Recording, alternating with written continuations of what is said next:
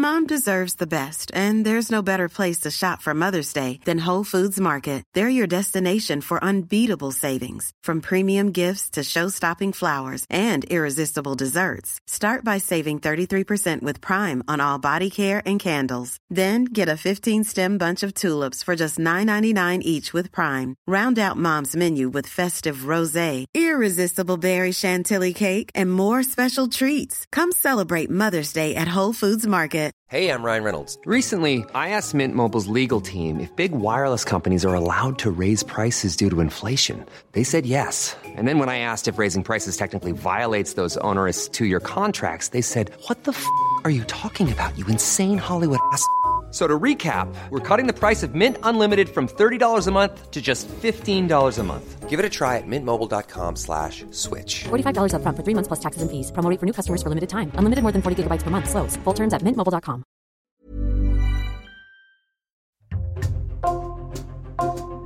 Bonjour, c'est Jules Lavie pour Code Source, le podcast d'actualité du Parisien. Le 12 décembre, Julia Wilner, 45 ans, a remporté l'émission de M6 Le meilleur pâtissier. Chez Code Source, nous avons été touchés par l'interview qu'elle a ensuite accordée aux Parisiens.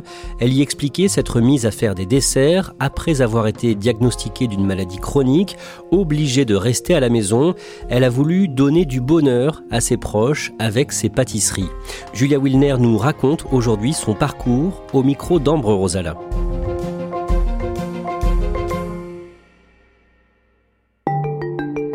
Julia Wilner a 45 ans. Elle est rousse, les cheveux mi-longs et elle a les yeux clairs. Elle habite à Noisy-le-Roi dans les Yvelines avec son mari Arnaud et ses deux fils, Robin et Mathis, qui ont 12 et 20 ans.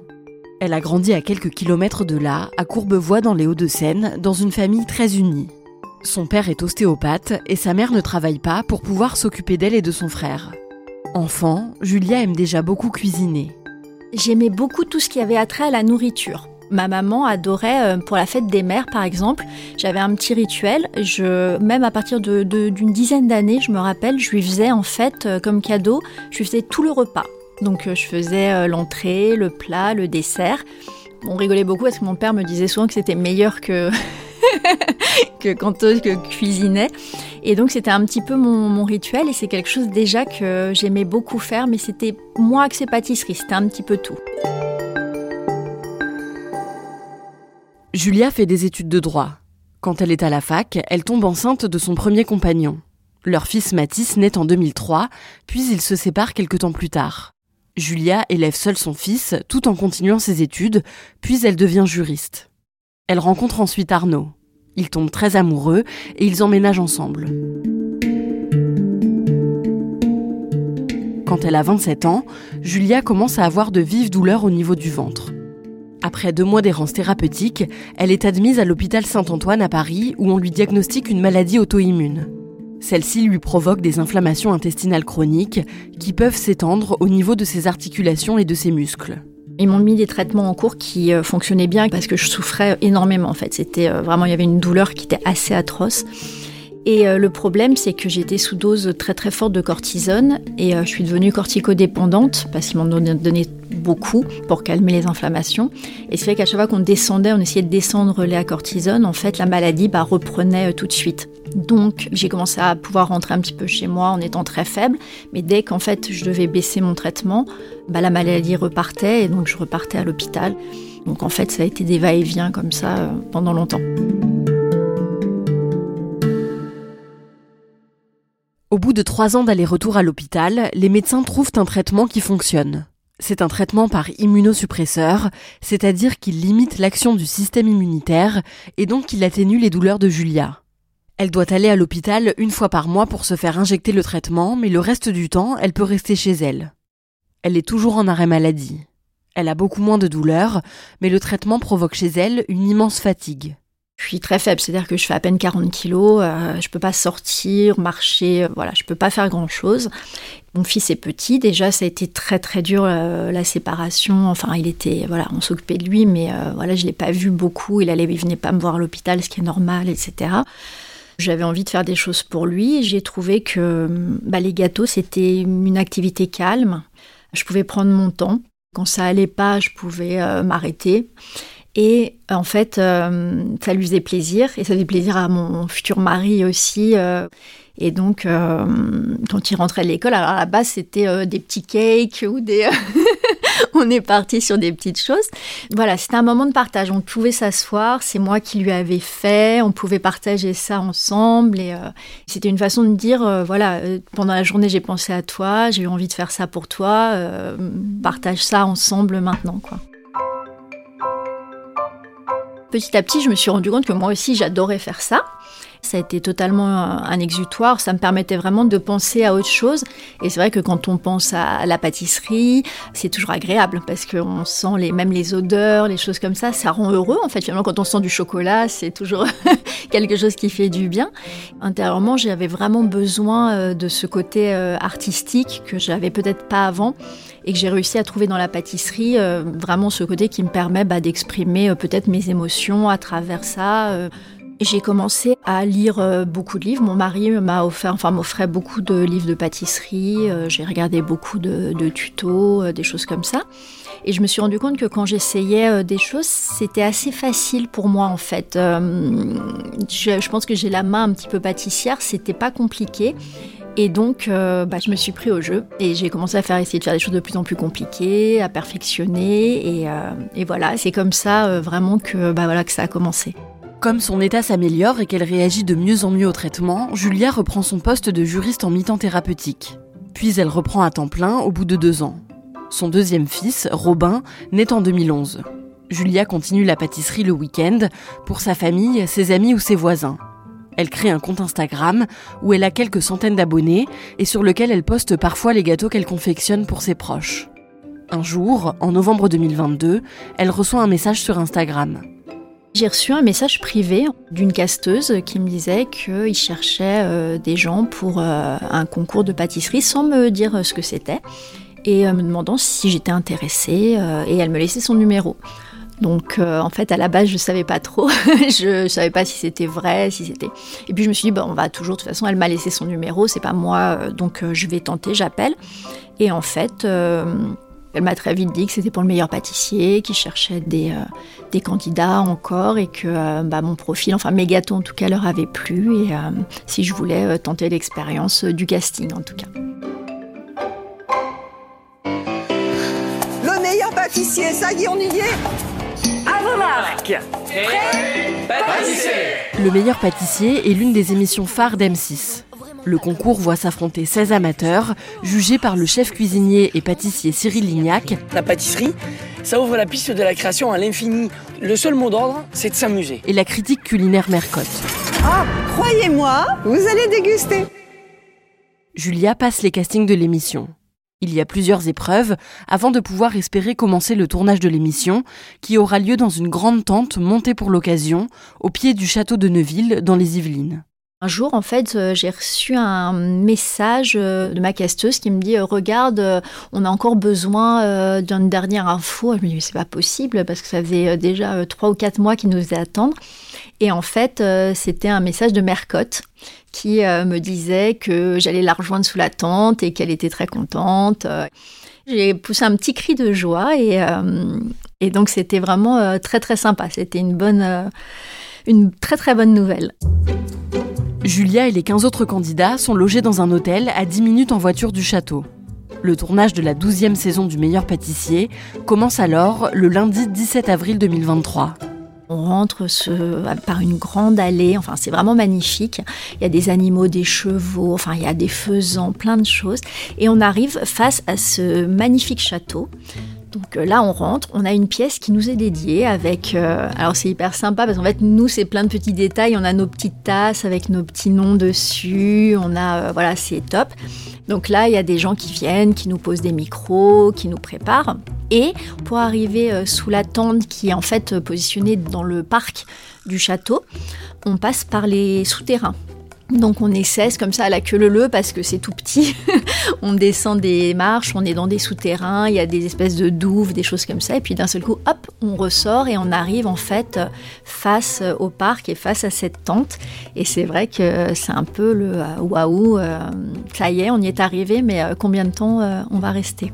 Cyril et Mercotte ont décidé d'organiser une grande fête de bienvenue pour accueillir notre nouvelle promotion de pâtissiers amateurs. À chaque épisode, tourné sur plusieurs jours, les 16 candidats doivent s'affronter lors de trois épreuves différentes.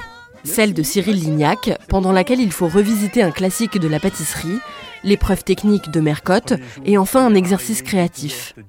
Pour la toute première étape de l'émission, Julia et les autres candidats doivent revisiter la gaufre.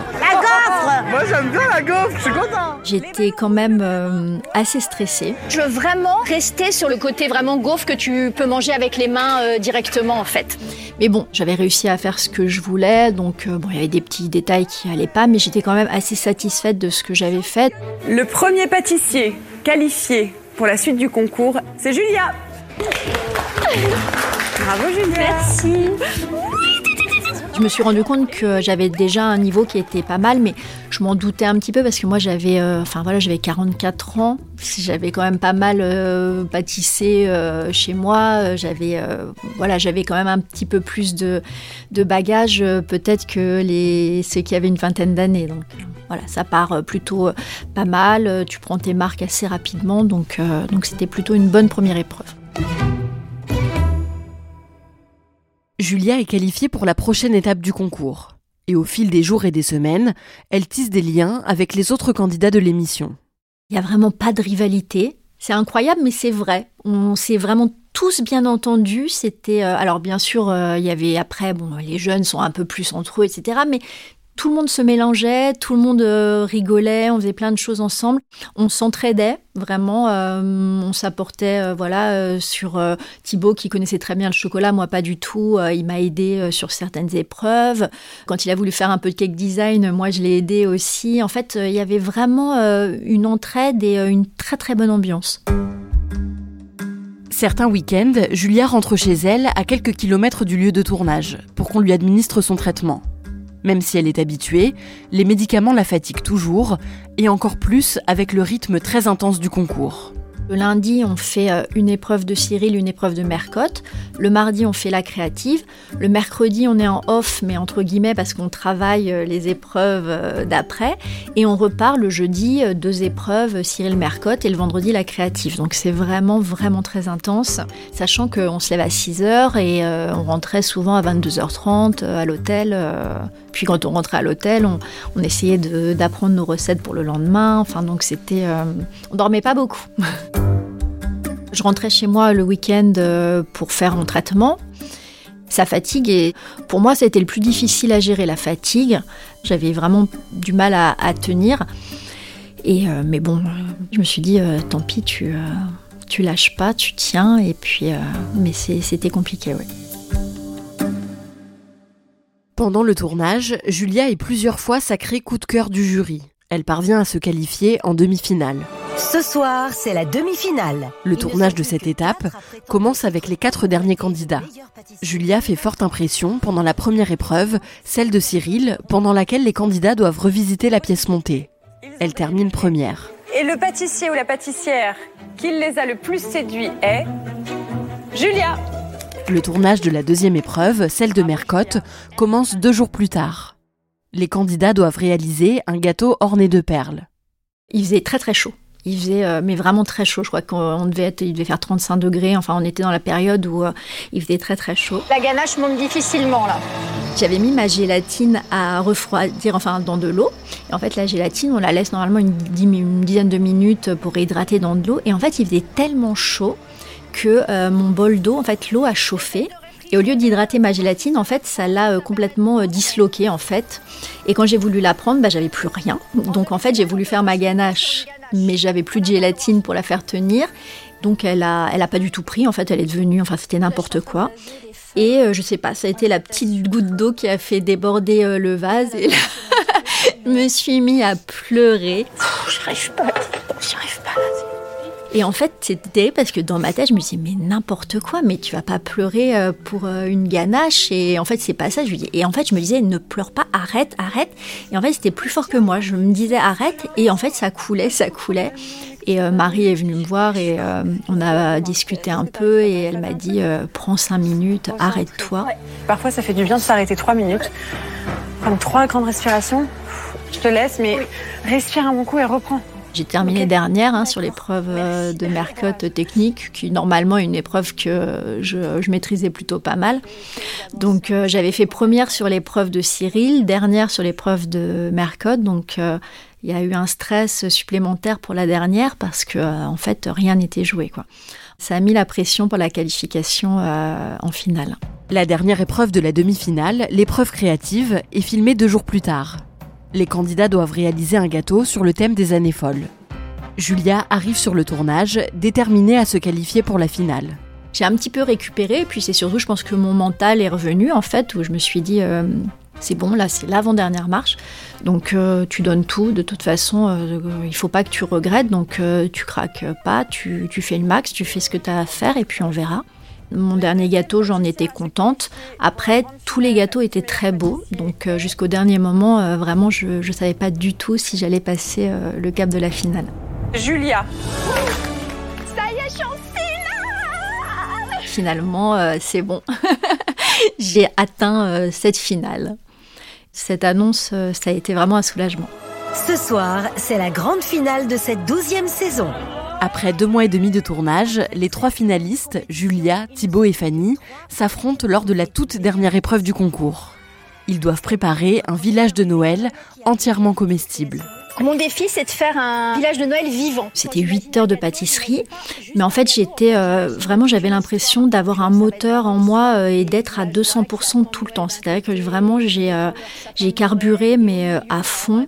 Et à la fin, pour une fois, j'étais vraiment fière d'avoir accompli tout ce travail, en fait, d'avoir fait tout ça en 8 heures, d'avoir fait ce que j'avais envie de faire. Moi, je, suis bluffé. Quand ils ont fait la dégustation, je trouve ça incroyable. On avait chacun des choses très bonnes et, et à un moment, je me suis dit, euh, Thibaut a été très très bon tout au long aussi de la, de, de la saison. Ça fait très longtemps qu'il n'y a pas de garçons qui ont gagné. Il est beaucoup plus jeune. Enfin, c'est bizarre, mais en fait, je m'auto, je me disais, ça va pas être toi, t'es plus assez jeune, t'es peut-être plus. Euh, enfin, je sais pas, il y avait un truc qui me disait que ça serait pas moi, quoi. Cyril et Mercotte ont délibéré. Celui ou celle qui remporte cette douzième saison est. C'est toi, Julia.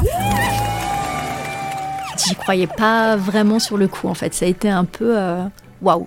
C'est à cause de la maladie ou grâce à la maladie que j'ai commencé à pâtisser.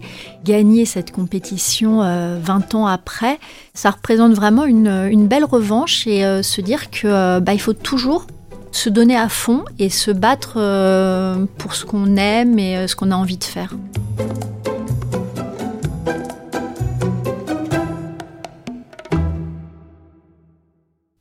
Est-ce que Julia Wilner t'a raconté comment sa famille a vécu toute cette aventure?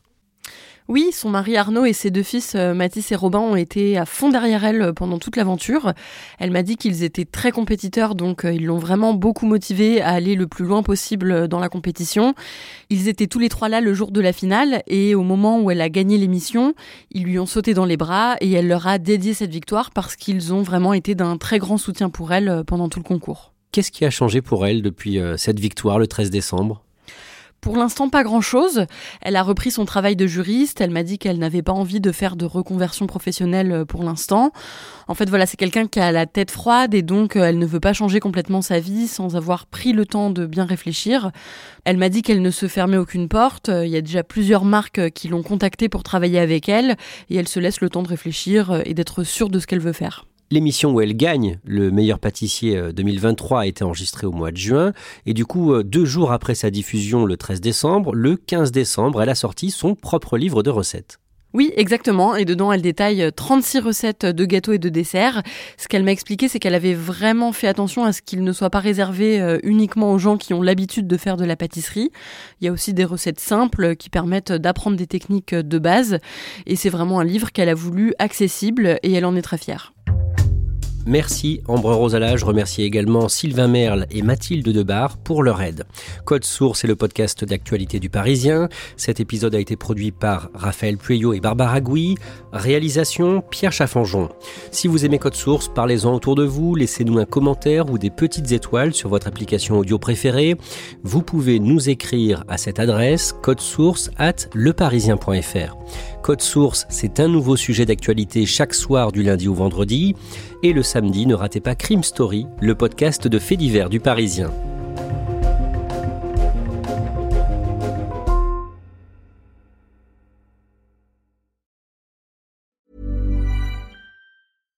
Deserves the best, and there's no better place to shop for Mother's Day than Whole Foods Market. They're your destination for unbeatable savings, from premium gifts to show-stopping flowers and irresistible desserts. Start by saving 33% with Prime on all body care and candles. Then get a 15-stem bunch of tulips for just $9.99 each with Prime. Round out Mom's menu with festive rosé, irresistible berry chantilly cake, and more special treats. Come celebrate Mother's Day at Whole Foods Market.